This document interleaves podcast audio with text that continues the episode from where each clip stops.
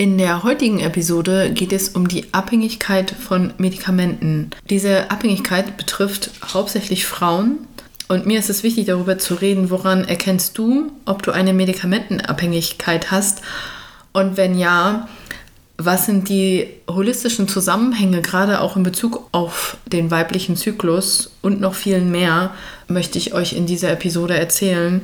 Und ich möchte auch reden über die Rolle der Ärzte und Pharmakonzerne bei der Medikamentenabhängigkeit.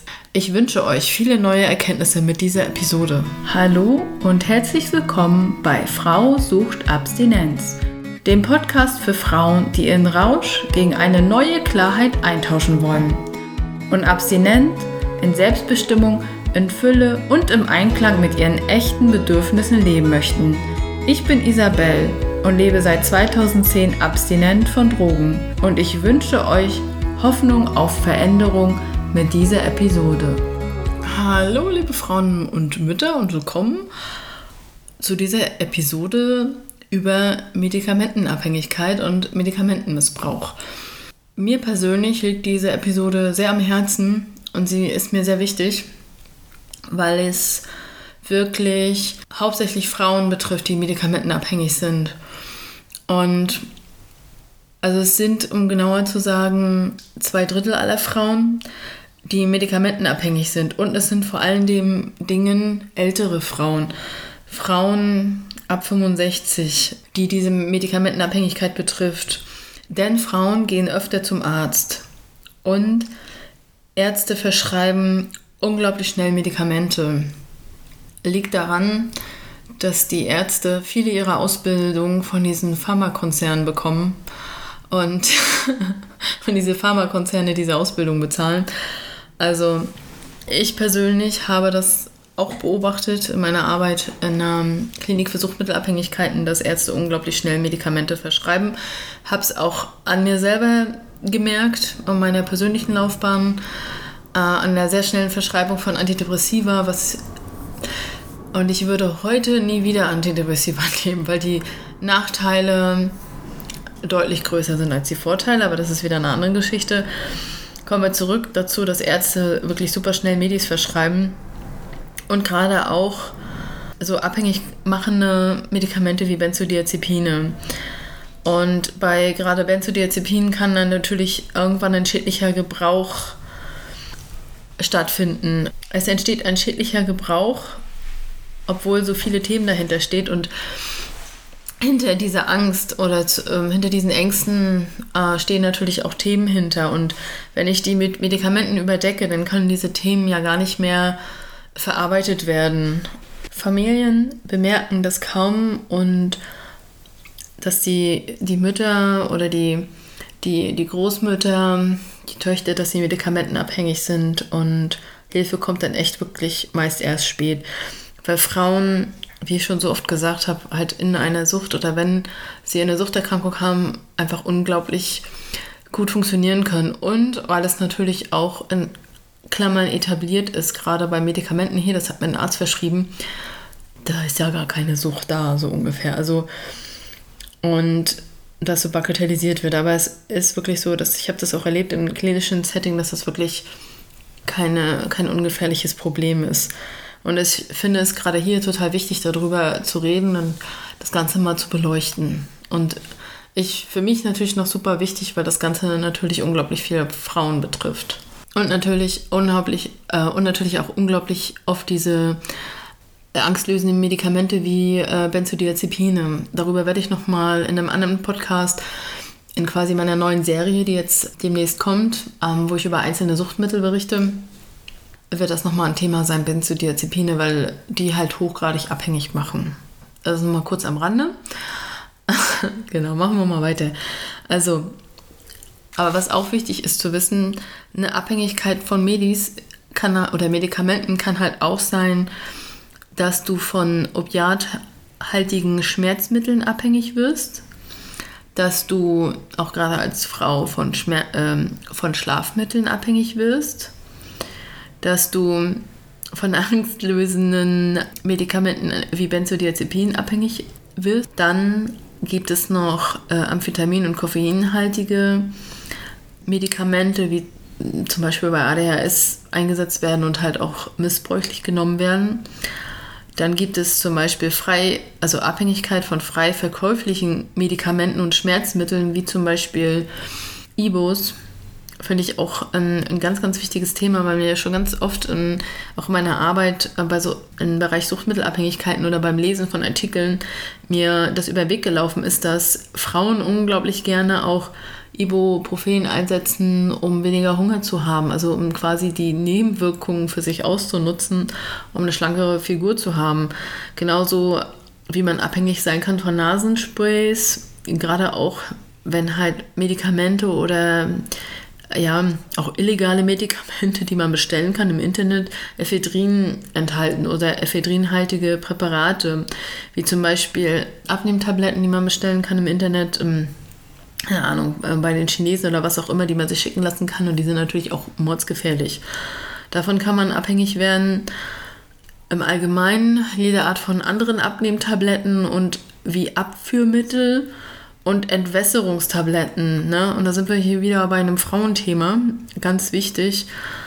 Auch diese missbräuchliche Anwendung von Abführmitteln. Ne? Wenn ich mich natürlich besonders schlecht ernähre und äh, Verstopfung habe und so weiter, mich wenig bewege, dann ist es natürlich ein leichtes Abführmittel zu benutzen. Ne?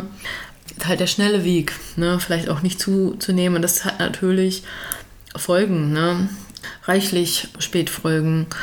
Und das solltest du halt auch mal für dich gucken und für dich abklären, ob es da schon irgendwelche Medikamente sind, von denen du abhängig oder gibt, von denen du abhängig bist. Und da gibt es natürlich auch wieder Kriterien für Sucht und über die möchte ich jetzt nochmal kurz reden, dass du nochmal für dich abchecken kannst, hey, ja, trifft bei mir zu, trifft bei mir nicht zu, bei deinem Medikamentenmissbrauch oder Gebrauch. Also, Kriterien. Du hast den Zwang, das Medikament zu konsumieren bis hin zu Craving, also den unsterblichen Drang, das zu konsumieren.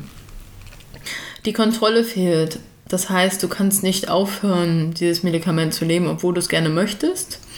Und du hast körperliche Entzugssymptome beim Absetzen des Medikaments. Oder es gibt schon eine Toleranzentwicklung. Das heißt, die Dosis hat sich gesteigert.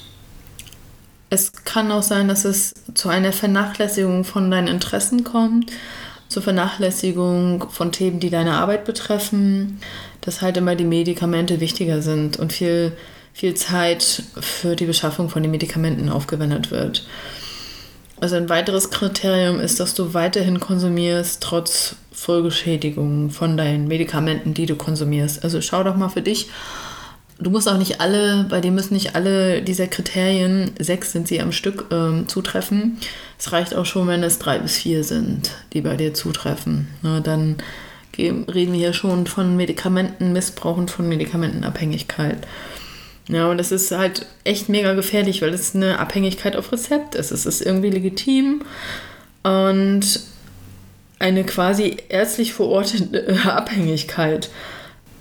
Ja, trotz hohen Beschaffungsaufwand, ne? weil die Ärzte haben natürlich schon ein bisschen Blick auf dich, aber und es ist auch so, dass wenn du halt Medikamente bei deiner Apotheke abholst, dass dir das dort verweigert werden kann, die Medikamente, wenn sie halt bemerken, dass du halt Missbrauch bist, betreibst. So, ne? Sie können das, aber ganz ehrlich, ich habe noch nie in meinem Leben davon gehört, dass das so ist. Eher im Gegenteil. Also eher im Gegenteil, dass die Apotheken Medikamente rausrücken das ist wahrscheinlich auch wieder ein Thema des Geldes oder des Geldverdienens und, und, und. Ne? Dass es natürlich wichtiger ist, also das Geld wichtiger ist als Gesundheit.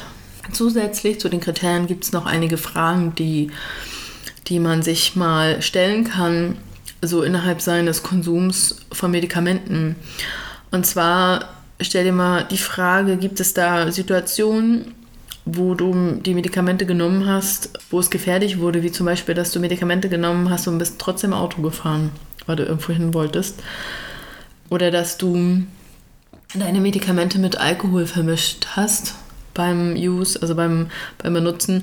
Also ich muss gestehen, dass ich das damals auch gemacht habe, dass ich irgendwelche Schmerzmittel oder ja, ich glaube, es waren Schmerzmittel, stärkere Schmerzmittel habe ich auch mit Alkohol vermischt, um, um so einen dämpfenden, so einen verstärkten, also das verstärkt natürlich das Medikament und diesen dämpfenden Zustand und ähm, ist natürlich ähm, super gefährlich.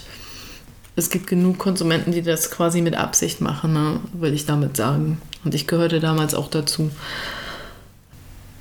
Hast du oder bemerkst du zwischenmenschliche Probleme ähm, durch deinen Medikamentenkonsum, egal in, in welcher Art, komm, führt das irgendwie zu Konflikten mit Freunden, dass sie das, dich schon mal darauf angesprochen haben, dass ja, das Partner dich irgendwie eigenartig oder dein Verhalten eigenartig finden oder gar nicht mehr so gut mit dir klarkommen. Ja, bemerkst du halt, wenn du höhere, eine höhere Dosis von dem Medikament nimmst, dass du halt ja trotzdem weniger Wirkung hast. Ne? Und dass, wenn du schon mal Kontrollversuche hattest, also dir gesagt hast, nee, also ich mm, nehme jetzt hier nicht heimlich mehr und diese gescheitert sind, ist natürlich auch noch wichtig.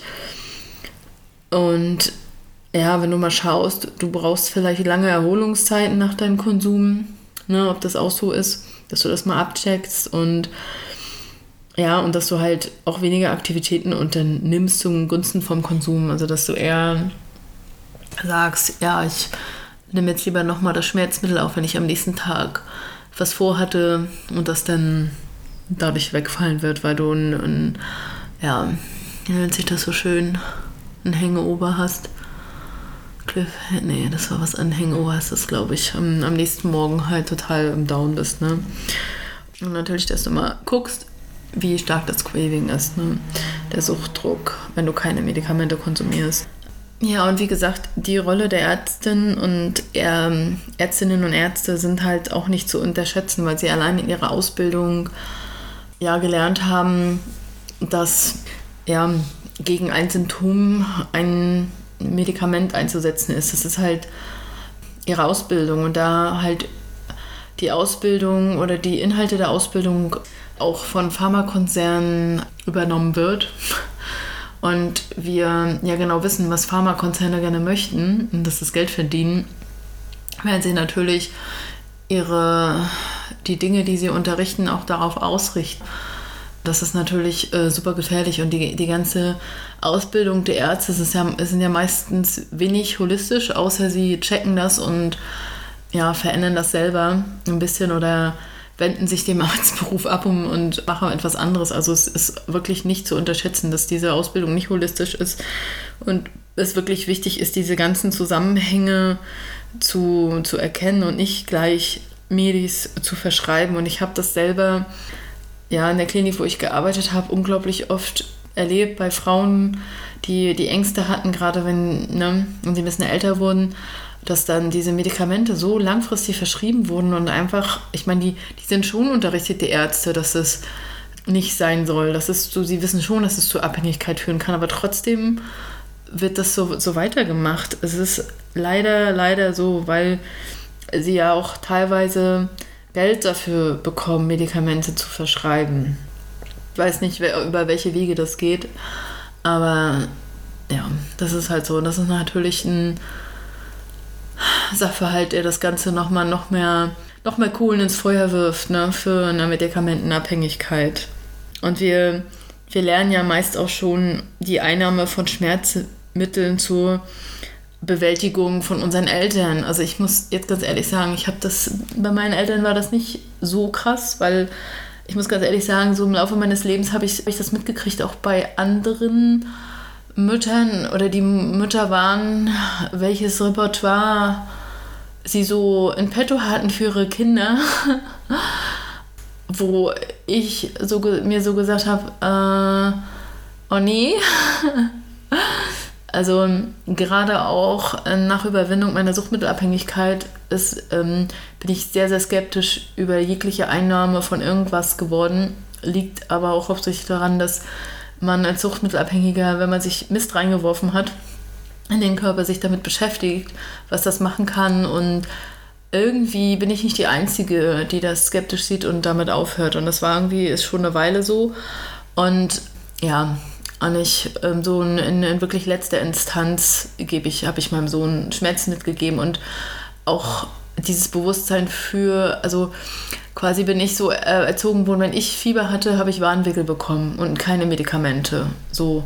Und so habe ich das bei meinem Sohn auch gemacht. Ne? Dann ein bisschen das Fieber runtergeholt, aber das Fieber hat ja einen Zweck. Das Fieber bekämpft ja den, ne, zum Beispiel äh, bei der, oh Gott, äh, bei einem Virus oder so, bekämpft die Bakterien, bekämpft den Virus ne, im Körper. Und das hat ja seinen Sinn. Warum sollte ich jetzt ein Medikament geben, um das Fieber runter zu machen? Und das machen so viele Eltern. Ja, oh mein Gott. Mm, ja, ich meine, was das für psychologische Hintergründe hat, darüber wollen wir jetzt nicht reden.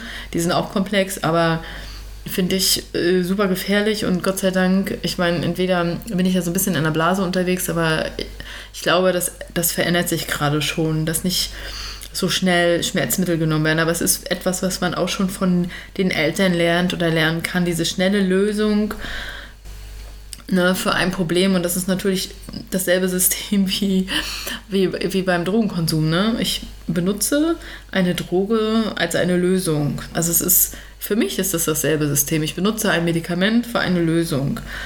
Und das betrifft natürlich auch unglaublich viele junge Mädchen, die zum Beispiel in jungen Jahren, ich meine, wie alt sind wir, wenn wir unser Mens bekommen? Und ach, Alter, ich weiß, wie unglaublich weh das getan hat. Aber ganz ehrlich, ich habe nie ein Schmerzmittel von meiner Mutter bekommen. Äh, was ich bekommen habe, ist, äh, ich sollte doch mal einen Kaffee probieren und ein, ein Wärmekiss, also ähm, eine Bettflasche, eine Wärmeflasche für meinen Bauch. Und erst später, als ich älter wurde, habe ich halt andere Frauen kennengelernt, die eine harte Ibus genommen haben, um zu funktionieren. So. Aber ich hatte nachher, wo ich älter wurde, keine Regelschmerzen mehr. Das war mein Glück. Aber du kannst, wenn du in jungen Jahren als junges Mädchen schon diese Menstruationsbeschwerden hast, dann bleibt dir gar nichts anderes übrig, als Schmerzmittel zu nehmen. Gegen diesen absolut, ähm, also diese Krämpfe sind so ungemütlich ne, oder können so ungemütlich werden. Also ich muss sagen, jetzt, wenn ich meine Mens bekomme und ich habe da immer ganz unterschiedliche Regelschmerzen, dass ich wirklich, da muss schon sehr, sehr viel passieren, bis ich mal irgendwie eine halbe Ibu nehme oder so gegen Regelschmerzen. Aber ich versuche es auch so hinzukriegen, ne? weil mein Körper will mir ja damit was sagen. Er will ja sagen, hey komm, leg dich hin, ruh dich mal aus. Und da sind wir schon wieder beim nächsten Problem. ne? Dass in dieser Welt, gerade was uns Frauen betrifft, dass wir ganz anderen Zyklen unterlegen sind wenn, wenn wir Frauen, wenn wir an diesen paar Tagen, wo, wo es wirklich schmerzhaft ist, unsere Riegel zu haben, also ich weiß, dass es für viele Frauen mehr Schmerz ist und für einige weniger. Also bei mir ist es meistens ein Tag, manchmal sogar zwei, wo ich außer Gefecht bin. Wenn wir, anstatt zu funktionieren und auf Arbeit gehen müssen, zu Hause im Bett bleiben könnten und nach unserem Zyklus leben würden, würden wir auch weniger Schmerzmittel konsumieren müssen. Ne? Weil dieses, diese, diese Welt, so wie sie gebaut ist, ist ja nicht so, so arg schön für Frauen ge gebaut, ne? weil wir würden anders arbeiten. Ne? Das ist auch ein wichtiger Punkt, was man wissen muss, dass wir in dieser Welt, um zu funktionieren, diese Schmerzmittel auch nehmen. Wir würden viel weniger Schmerzmittel nehmen, wenn wir uns zurückziehen könnten, im Bett bleiben könnten, mit unserem Wärmkissen, mit unserem Kuscheltier und, und irgendwie ein bisschen Netflix auf unserem Pad oder was auch immer, auf unserem Tablet. Ja, das, das sind Zusammenhänge, die, die sind nicht zu unterschätzen, auch bei der Medikamentenabhängigkeit. Und es wird ebenso auch Schmerzmittel, wie ich vorhin schon sagte, gegen Hunger eingesetzt. Genauso gibt es ja halt diese kodeinhaltigen Hustensäfte, die auch zur Entspannung eingesetzt werden. Okay, das ist jetzt ein bisschen schwieriger geworden, aber ja, und das wird dann oftmals auch fälschiger, fälschlicherweise als okay angesehen. Und ich finde, da muss, da muss sich die Einstellung einfach auch ändern. Also von, von den ganzen Systemen, in denen wir leben. Also da hoffe ich und bete ich inständig, aber das ist noch eine andere Geschichte, dass sich das mal bessern wird, auch gerade für uns Frauen. Und dass wir Frauen auch gerade die Möglichkeit bekommen, mehr nach unserem Zyklus leben zu können. Denn weil wir sind innerhalb unseres Eisprungs oder zu dieser Zeit sind wir unglaublich energiereich und können ganz, ganz viel wuppen. Und, und diese Welt im, im Allgemeinen ist einfach super schnell geworden und ja, aber sie ist hier eigentlich schon lange und überfordernd und wir lernen und überfordernd. Und wir lernen das halt schon als Kind irgendwie zu funktionieren. In der, in der Schule werden wir schon, ja, lernen wir es schon irgendwie zu funktionieren in diesem System. Und Und weil diese Welt so schnell und überfordernd ist, nehmen wir halt Schmerzmittel, wir nehmen Schlafmittel, um besser schlafen zu können und Berührungsmittel, um zu funktionieren. Ne? Und wir Frauen sind ja, also ich nehme mich da selber nicht raus, wir sind ja Wesen, die sich anpassen können oder auch anpassen wollen oder den Wunsch danach haben, geliebt zu werden und sich anzupassen. Und das hilft uns zu funktionieren. In einer Welt, die nicht zyklisch ist, so wie wir Frauen, weil wir Frauen sind zyklisch. Ne? Wir haben einen Zyklus.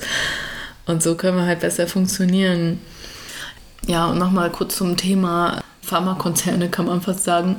An der Klinik, wo ich gearbeitet habe, war die, die erste Instanz im Entzug. Der Entzug ist voller Ärzte, weniger Psychologen, aber hauptsächlich von Ärzten belegt. Die erste eine Behandlung von den Entzugssymptomen oder den Entzugssyndrom sind Benzodiazepine.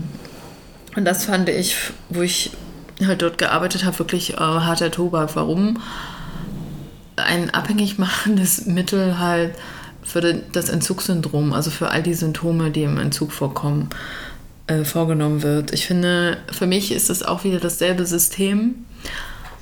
Patienten bekommen das ja mit, diese Lösungs, diesen Lösungsansatz ich finde es A kein gutes Vorbild und ja, ich fand, fand das, das nie wirklich gut. Klar wird so gearbeitet, aber es passt halt super gut in diesen, ja, in diese Welt. Ne? ja, noch ein gutes Beispiel, auch gerade was den Zyklus der Frauen angeht. Und wenn es dann, wenn sie dann älter werden und in die Menopause kommen und viele Dinge sich auch nochmal verändern, dass sie äh, in dieser Phase der Veränderung halt auch Schlaftabletten oder halt diese Beruhigungstabletten verschrieben bekommen, ne, diese abhängig machen wie diese Benzodiazepine, weil auch in der also auch in der Menopause kann es ja zu Schweißausbrüchen, zu Panikattacken und so weiter kommen und dann wird da natürlich das Mittel eingesetzt. So, das ist halt auch bekannt und das finde ich auch, das muss sich ändern, das muss gestoppt werden, das muss aufhören. Und wie gesagt, zwei Drittel aller medikamentenabhängigen Frauen sind über 65 Jahre. Wenn diese Behandlung nicht abgeschlossen wird, in Anführungsstrichen, also irgendwann beendet wird, werden diese Frauen äh, älter und kommen in diese Abhängigkeit. Und auch ein wichtiges Thema ist halt, wenn diese Frauen auch älter werden und sie, sie haben psychische Probleme gehabt, die sich dann in, in physischen also in, in körperlichen Symptomen gezeigt haben oder anfangen sich dann zu manifestieren und in körperlichen Symptomen zeigt, dass dann auch Benzos quasi genommen werden und das ist oder verschrieben werden. Und das ist wichtig, das zu hinterfragen und dort andere Lösungen zu finden. Nein zu sagen zu dieser Form von Symptombehandlung. Ne? Der Missbrauch von Medikamenten ist erstens eine Symptombeseitigung physisch oder psychisch. Zweitens machen diese Medikamente glücklich. Sie haben eine glücklich machende, euphorisierende Wirkung. Und drittens, und ganz wichtig in dieser Gesellschaft, führen sie zu Leistungssteigerungen und im Großen und Ganzen dafür, in dieser Gesellschaft besser zu funktionieren. Aber die dahinterliegenden psychischen Probleme sind nicht behandelt.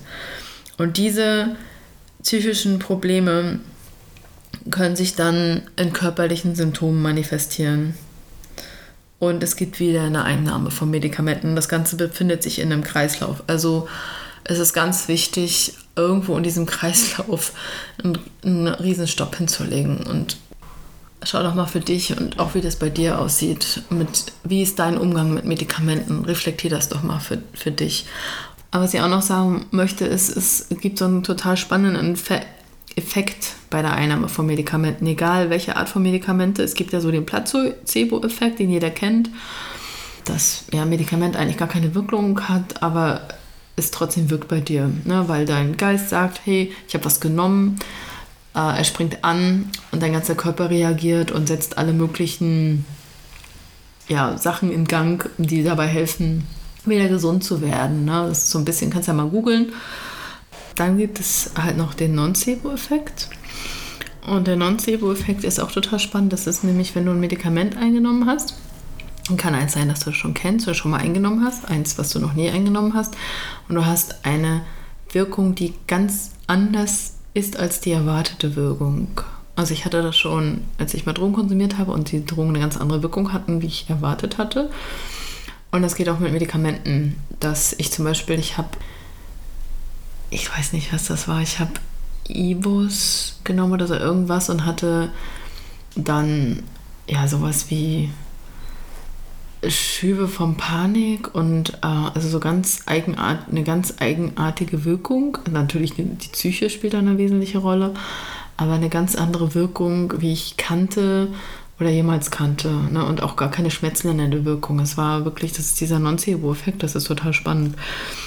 Und das ist auch ganz gut mal zu hinterfragen, wenn du merkst, irgendwie ja, dass diese, das nicht mehr so wirkt, irgendwelche Medikamente, wie du es vorher gewohnt hast. Das spielt aber deine Psyche eine große Rolle. Es ist natürlich, birgt das natürlich noch eine Gefahr, wenn du zum Beispiel, wenn du medikamentenabhängig bist oder missbräuchlich benutzt, dass du zu gefälschten Präparaten aus dem Ausland greifst und die dir irgendwo bestellst. Und da weißt du nämlich nicht, was drin ist. Das ist ja wie bei illegalen Drogen. Da weißt du auch nicht, was drin ist. Das kann mega gefährlich sein. Allgemein sind Medikamente natürlich ungefährlicher als illegale Drogen, ne? weil ne, wenn sie jetzt aus einer europäischen oder von, also die Gefahr niedrig ist, dass sie gefälscht sind, dann haben sie natürlich wesentlich weniger Nebenwirkungen ne, und sind ganz anders synthetisiert als ähm, irgendwelche Drogen in Drogenlabors oder sonst irgendwie. Ne. Also wenn du merkst, dass du Medikamenten ein Thema hast, ich meine, sonst würdest du den Podcast wahrscheinlich auch gar nicht hören, dann ist es auch wirklich gut, wenn du dich jemandem anvertraust, auch wenn es nicht einfach ist. Aber es gibt einen Weg aus diesem Kreislauf von Medikamenten. Hol dir Hilfe, trau, trau, vertrau dich jemanden an. So ein Medikamentenentzug ist auch nicht, nicht ungefährlich und ganz gewiss keinen Spaß, gerade wenn es um Benzodiazepine geht. Und es ist gut, wenn du dich dafür lieber in die Klinik begibst, als das selber zu Hause zu machen. Also mach das Beste draus, schau, dass du dich reflektierst. Und es wird auf jeden Fall noch eine, eine Reihe geben, also demnächst, jetzt, die nächste Folge fängt damit an mit dieser Reihe, wo ich verschiedene Suchtmittel vorstelle und auch das Medikament Benzodiazepin wird ein Teil davon sein. Also ich wünsche dir viel Hoffnung auf Veränderung ja, wenn du diesen Podcast unterstützen möchtest, dann würde ich dich bitten, ihn zu teilen, liken und so weiter. Du kennst das Prozedere. Und du kannst dich auch gerne bei mir melden, wenn du Anmerkungen hast, wenn du sagst, hey, nee, äh, also ich sehe da ein paar Sachen anders. Schreib mir gerne meine E-Mail-Adresse, meine ganzen Kontakte auch auf Social Media sind in den Shownotes. Guck da gerne mal rein, guck dich da gerne mal um, weil ich gerade auch auf Social Media viele, viele Impulse, was die Suchtabhängigkeit gerade von, von uns Frauen angeht. Ich wünsche dir viel Hoffnung auf Veränderung. Bis bald, deine Isa.